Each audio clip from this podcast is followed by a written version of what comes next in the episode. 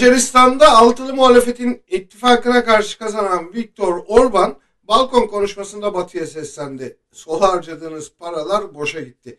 Bu sorusun en kötü yatırım oldu dedi. Dört kez üst üste kazanan Orban'ın partisi Fides %55 oy aldı. Türkiye yandaş basını Orban'ın zaferini göndermeli mesajlarla sundu.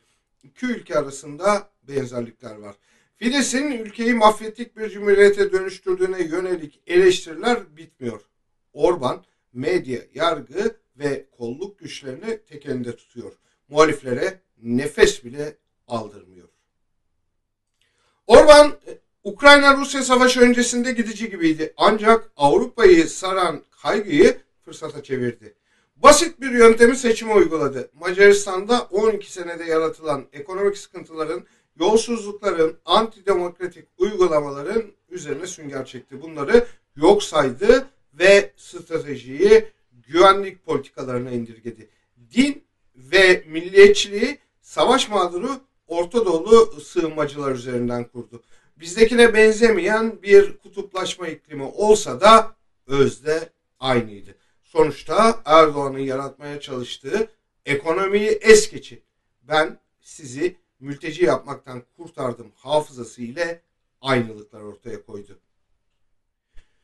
Macaristan'ın altılı masası hem seçim süreci hem de seçim sonrasında ilginç eleştirilerin oda haline geldi. Viktor Orban e, belki de en başından beri siyasetini Macarları bölen, düşman yaratan, halkı kutuplara ayıran çatışmacı iklim üzerine bina ediyor. Bunu seçim sürecinde de aynen kopyalayıp yapıştırdı. Macaristan muhalefeti ise yıllardır devam eden bu pratik karşısında yine çözümsüz kaldı. Bir program oluşturamamak Orban'ın kutuplaştırma, ayrıştırma, nefret söylemlerini ona yansıtmaktan ileri gidememek noktasında büyük tepki çekti. Macaristan'daki seçimlerin bizi ilgilendiren en kritik noktalarından biri muhalefetin taklitçiliği ve Orban'dan rol çalma stratejisinin yine başarısızlığa uğramasıydı. Sağ popülizmi taklit ederek yapılan muhalefetin bir kere daha iktidarı güçlendireceği uyarısı Orban'ın zaferinden önce de sık sık dillendiriliyordu. Demek ki toplumlar taklitlerinden sakınıyorlar ve gerçeği varken çakmalarından uzak duruyorlar.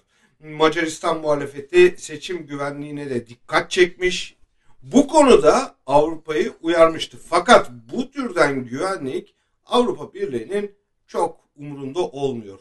Geçmiş dönemde yaşanan deneyimler ve buna ilişkin koşullar ne olursa olsun bundan böyle de olmayacağı görülüyor.